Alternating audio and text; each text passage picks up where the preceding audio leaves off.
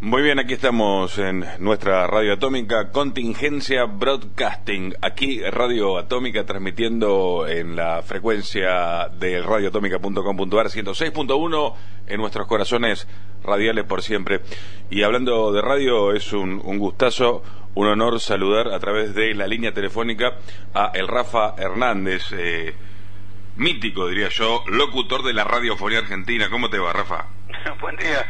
Qué exagerado. ¿Cómo va? Pero, no, muy bien. La verdad un laburante nomás. Un laburante de la radio. Eh, para comenzar a charlar, entonces, una, una pregunta que teníamos eh, específicamente sobre, sobre tu tarea es si, si el locutor de radio o el trabajo en radio, de locución, de conducción, es un oficio, es una profesión. Yo lo tomo más como, como un oficio eh,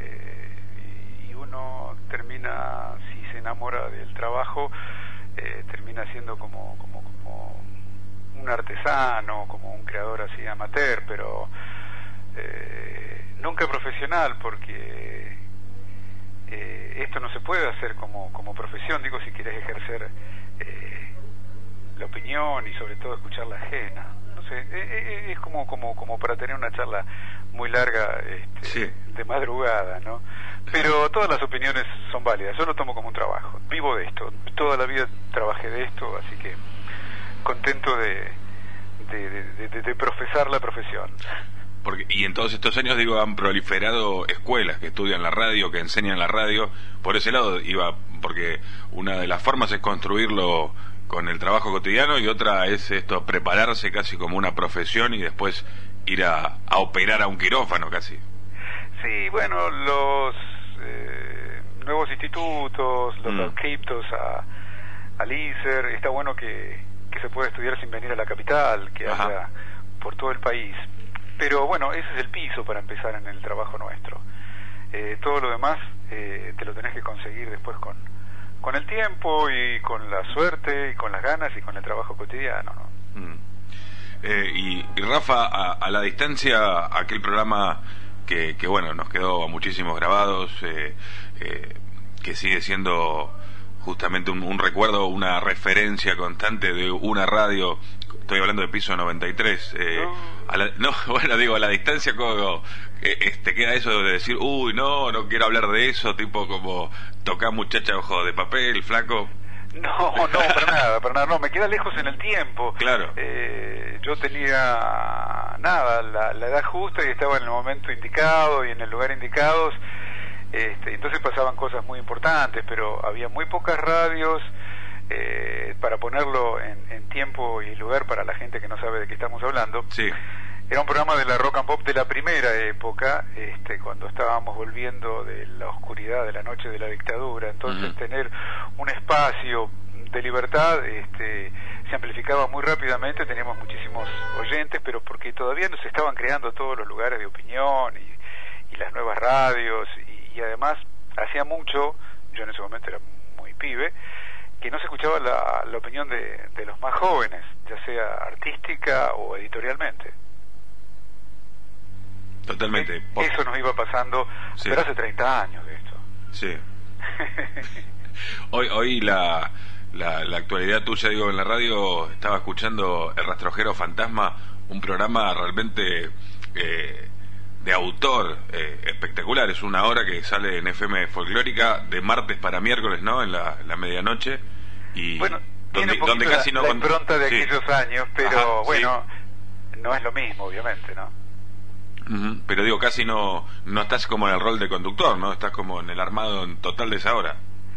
En realidad es un programa para evadir la tristeza que me da no tener un programa de verdad. Ajá, Porque a mí la radio me gusta en vivo y eso está grabado. Y mm. es triste hacer un programa en tu casa y después llevarlo a la radio en un pendrive. sí. Este, eh, la, la, la radio que yo manifiesto como, como, como necesaria es la que uno va y le pone el cuerpo y somos un montón de gente trabajando y un montón de opiniones y pensando, un montón de cabezas pensando la idea, dándole, dándole forma y tener al oyente ahí de cerquita, ahí a la mano como para, para saber este, si, bueno, si, si, si, si vamos por el buen camino o esto es un, es un, es un camino a tientas entonces prefiero no hablar porque mucho de folclore no sé, este y lo otro prefiero que opinen los que saben porque hay mucha gente que sabe muchísimo, pero de todos modos estar en la en la folclórica para mí es eh, realmente un descubrimiento porque me obliga a pensar la música desde otro lado eh, total, mientras sea música popular no me importa de qué, de qué índole sea, tango, folclore, blues, jazz, rock, lo que,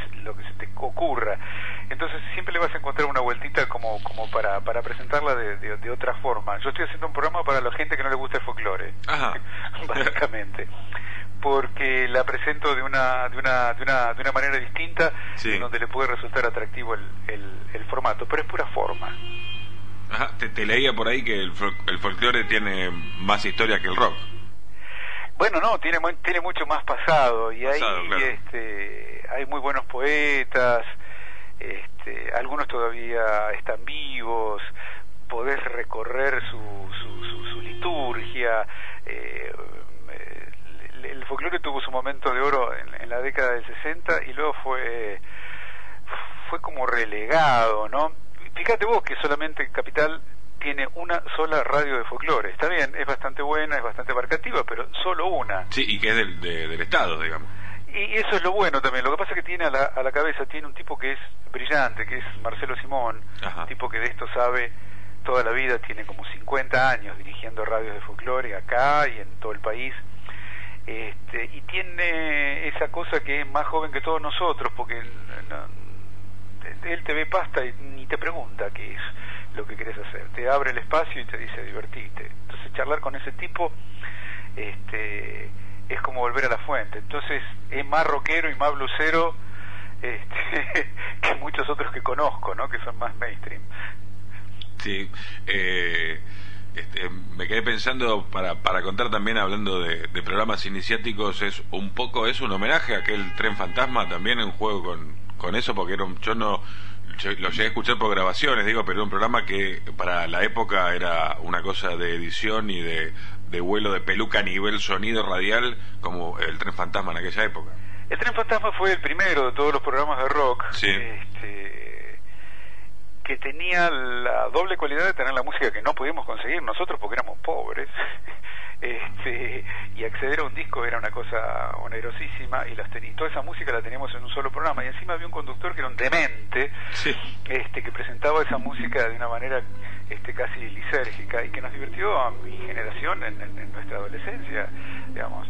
Uno empieza siendo oyente de radio y se va enamorando del medio hasta, hasta que un día se encuentra adentro pero este, e, esos tipos crearon una, cosa que hoy todavía no ha sido superada. Entonces, un poco como, homenaje a eso, y como quería hacer algo criollo también, mm. le hablo a una, una máquina desaparecida que fue creada en el año 52, que es absolutamente nacional, que es el rastrojero, que todavía hay un montón, y en el interior quedan, quedan muchísimos.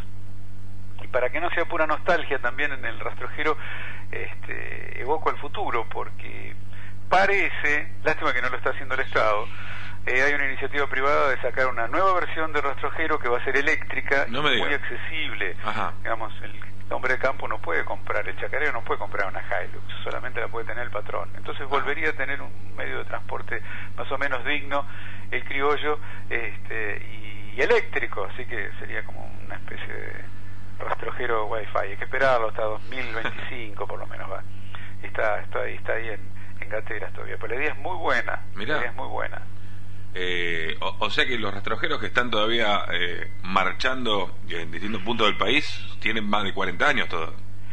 60. La primera edición salió en el 52, como te decía, de los talleres allá de Córdoba, que eran maravillosos. Eh, es la primera máquina creada de punta a punta por, por, ingenieros y, mecánicos nacionales. Y duró hasta el año 1979 con los milicos, que con un decreto de Alfredo Martínez de Oz la, la cerró.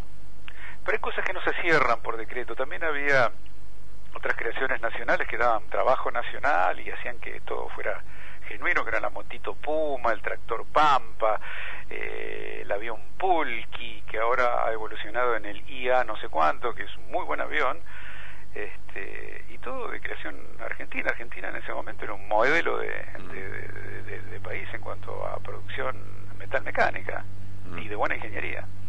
Y Rafa Hernández, con él estamos eh, charlando muy gentilmente en Radio Atómica. Eh, ¿Por qué año 2017 de nuestro Señor en el que estamos eh, sigue existiendo la radio, el formato radio, ¿no? que es el primer medio electrónico, digamos? Y es como rostrojero. Ajá. Es insustituible, será vieja, que es como el viento, mm. pero todavía sopla y se va a ir transformando y se va transformando. Espero que no se convierta en digital porque la digital dicen que es paga y la verdad que nació mm. como un medio libre y así debe vivir hasta el último de sus días. Eh, todo el, diferente soporte que puede ser eh, o, internet o la versión eh, podcast que sería lo mismo pero grabado, ¿deja de ser un poco radio? ¿Deja de tener ese formato para vos? No, para nada. Lo que no me gusta mucho es la televisión en la radio, meter un, una cámara. Eh, sí, sí, sí. El locutor tiene que estar cómodo, en chancleta, eh, fumando si fuma, tomándose un trago. No tiene que esconder su verdadera personalidad porque es lo único que tiene para mostrar. Nuestros oyentes son ciegos. Y bueno, le tenemos que construir un teatro en su mente para, para que vean todo lo que estamos haciendo si es que somos buenos comunicadores. Ya si le ponemos la cámara, viste, hay que maquillarse, hacer que, estamos bien vestidos. Pero la mayoría de las radios que ponen cámara, digo, no hacen eso. O sea, lo único que plantean es mostrar... Eh, eh, lo que está pasando arriba de una en un lugar de, radio, o sea, no, no, le están agregando nada más, ¿no? Es, eh, es hasta, le están sacando, creo. Mira, yo lo que sé es que hasta el fotón cambia de, comportamiento cuando es observado. Ajá. Cuando lo pones bajo un microscopio ya no es lo que era en la naturaleza. Mm. Eh, ¿por, qué escaparíamos, ¿Por qué escaparíamos los humanos a esa lógica? Mm. Estamos siendo observados de una manera distinta. Hay un testigo, hay un alcahuete, hay un botón, hay cámaras por todos lados. Hay cámaras por todos lados. Eh, el ojo del gran hermano, este, a veces a mí en lo personal me incomoda un poco. Soy más partidario de la libertad, dejar hacer y crecer este, sin estar este, observándonos tanto. Mm. Y... Pero es muy personal esto. Sí, ¿eh? totalmente. y, y, Rafa, eh, eh, ¿escuchás radio? ¿Escuchás algún programa de radio puntual o vas buscando algo nuevo o no? Trato de escuchar, por ejemplo, ahora estoy en esta frecuencia, que es la folclórica, trato de escuchar un poco de qué hacen los que saben más que yo y aprender un poco de ellos. Por eso te nombraba recién al director, que es un fenómeno, que lo que más le gusta es hacer radio, él tiene su propio programa y te morís. Tipo lo conduce con una cancha, bueno, de 50 años, y no solamente es conocedor, sino además es un gran animador, Mm. Este, tiene más kilómetros recorridos de escenario que nosotros a pata, ¿no? este, por la vida. Y entonces conoció todo el mundo, así que está bueno escucharlo. Ahí trabajaba, que falleció el año pasado, el, bueno, el conductor mítico del tren fantasma, que era Omar Serazuolo. Este, también un loco de la guerra, podía hablar de rock and roll o de Yupanqui con la mm. misma gracia y, sabiduría. Entonces, y son de esos viejos que ya no quedan, no quedan eh, son grandes. Lo mismo, Héctor Larrea está trabajando en la folclórica. También, sí. Que es una locura, en realidad su aire es el AM, es un inventor de la AM nacional. Pero bueno, el Estado tiene esas este, decisiones que los que hacemos radio solo nos queda acatarla porque no tenemos manera de contradecirlas. Pero el señor AM trabaja en FM, lo homenajearon pasando folclore, cuando lo que más sabe de la vida es de tango. ¿no? Mm.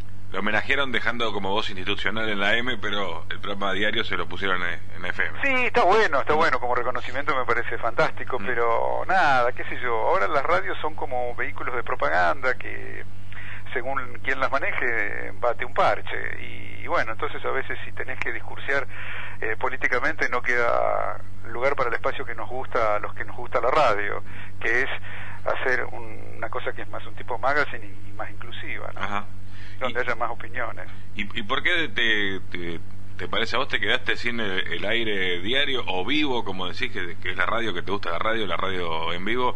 Eh, ¿Fue una decisión tuya? ¿No, sé, no, no está el espacio? No, mirá, eh, hay una radio de rock y la dirige un amigo de hace 30 años. Sí. Nunca me convocó, así que terminé en la, en la que no sé en la, en la que no sé nada y en la que mejor me trata, así que me voy con, con los que me quieren. Eh, no tiene lógica esto. Hay un momento eh, que alguien te abre una puerta y bueno, tenés que aprovechar ese espacio. Y ese espacio yo ya lo tuve y pasó hace mucho tiempo y fue en aquel maravilloso instante de rock and pop de los principios, en donde compartía tiempo con, con, con, la gente de mi generación, la Lomir, la Negra Bernasi, eh, el Ruso Berea, que es un amigo personal, en mm. fin. Bueno, pero todo eso todavía está en discusión y hay que, hay que superarlo. Mm, ¿Se, le puede encontrar también una, una gracia o eh, verle otro costado por ahí a un trabajo más mecánico, pareciera como por ahí ser el locutor de piso o el de lector de noticias? ¿Se le puede encontrando el gustito parecido a, a hacer un programa o, no, no, es otra cosa, pero bueno, ahí es donde te alquilan la voz y vos la tenés que poner este valor de la mejor manera posible. Requieren, ahí sí se requiere del profesional. Mm. Yo me tengo que sentar al lado de María Laura Santillana, a quien no me une nada este, ideológicamente, pero me mm. necesita para una tarea, voy, la cumplo y me voy. Y todos contentos. O si tengo que leer un informativo, un panorama, lo que fuere, digamos. fuimos entrenados para eso también. No, no, no, digamos, no hay una tarea mayor o una tarea menor. Hay que llegar a fin de mes, macho. Tan simple como eso. hay, que llegar a comprarla en la verdulería prácticamente. Sí, sí, sí, porque al chino yo no le pago con fama, le pago con la de débito. Eh, eh, Rafa, ¿dónde, ¿dónde quedó el, el guion para radio? Eh, digo, era algo, me parece que históricamente vos eh, laburaste mucho con formato guionado, ¿no? También digo, la, la, palabra escrita para decirla en radio, eh, y hoy creo que falta eso y está, es la radio es la espontaneidad, es vamos que sale, es lo improvisado, lo mal improvisado muchas veces. Mm. Bueno, se hizo un poco de imagen y semejanza de aquella radio que yo te decía, que es la de mm. Lalomir, que él parecía improvisado. Lalo leía muchísimo. Lalo es un gran escritor, Lalo es un gran guionista. Eh, a su lado se formó la Negra Bernasi leyendo esos textos, digamos, por eso puede improvisar. No es por improvisada. Es como el que como el, como el que habla mal. Eh, vos tenés la licencia de hablar todo lo mal que quieras, pero tenés que saber la diferencia. Primero tenés que haber sabido hablar bien para poder mandarte un moco, ¿no? es, es, tan así, a veces te la, te la pintan tan fácil cuando uno escucha a esos grandes comunicadores, eh, como Carrizo, por ejemplo, en que tenía hasta casi un acento chabacano, deliberado, pero era un tipo, un erudito, un académico del, del bardo, pero tipo de una solidez este, intelectual que, que te dejaba con la boca abierta, ¿viste? charlaba mano a mano con Atahualpa o con, o con Borges como vos y yo en un bar. Mm. Entonces, eh, si no te reflejas en esos chabones, este, esto va para atrás pero no, no, no soy optimista, ¿eh? porque pareciera que estoy dando un discurso. No, no, totalmente. Eh, eh, bueno, y también es cíclico, hay momentos de la radio donde, bueno, la, la, la, la, por alguna lógica que no, no conocemos, por momentos brilla y por momentos es simplemente esto que está pasando. Mm. Hay un tipo como Dolina todavía, 30 años. ¿Sabe lo que es hacer 30 años? Son programas todas las noches. No es solo consecuencia. Alguien te tiene que encender bueno, tiene el respaldo de, de, de, de toda esa gente, mm. de todos los escucha que a esa hora que hay que escuchar, ¿eh? Sí, sí. Porque era una hora de fantasmas antes, ahí generalmente era, qué sé yo, les hablábamos a los desesperados, nada más. es una hora llena de fantasmas, el tipo le puso una sonrisa, un humor de locos. Eso es, aparte es muy local, es muy muy nacional, eso no, no es una radio que no existe en el mundo. Sí, ¿no? Así que algunos inventos tenemos. Pasa que por ahí no, no, no los valoramos en, en, su justa medida. Y la radio siempre, yo tengo una frase que creo que es mía, que la radio siempre te da revancha, no es como la televisión que te liquida y fuiste. Mm. La radio lleva más tiempo, es más amorosa, se puede volver siempre. Este, y si no te salió una, la segunda por ahí, tenés un poco más de suerte. Vamos a ver entonces si nos sale alguna segunda charla. Eh, Con gusto. Muchas gracias, Rafa. Eh. Un, no, un darle un abrazo grande a toda tu a tu, a tu audiencia porque mm, creo que lo mismo pasó eh, con, la cultura popular. Siempre se, los cambios vienen por el lado de abajo, por el underground. eh, los discursos oficiales ya ya los escuchamos todos. Mm. Siempre hace falta una voz nueva. Así que Atómica, si es una voz nueva, mm. bueno, bienvenida, che. Muchas gracias, Rafa. Lo mejor para vos. Un abrazo grande. Un abrazo, chao.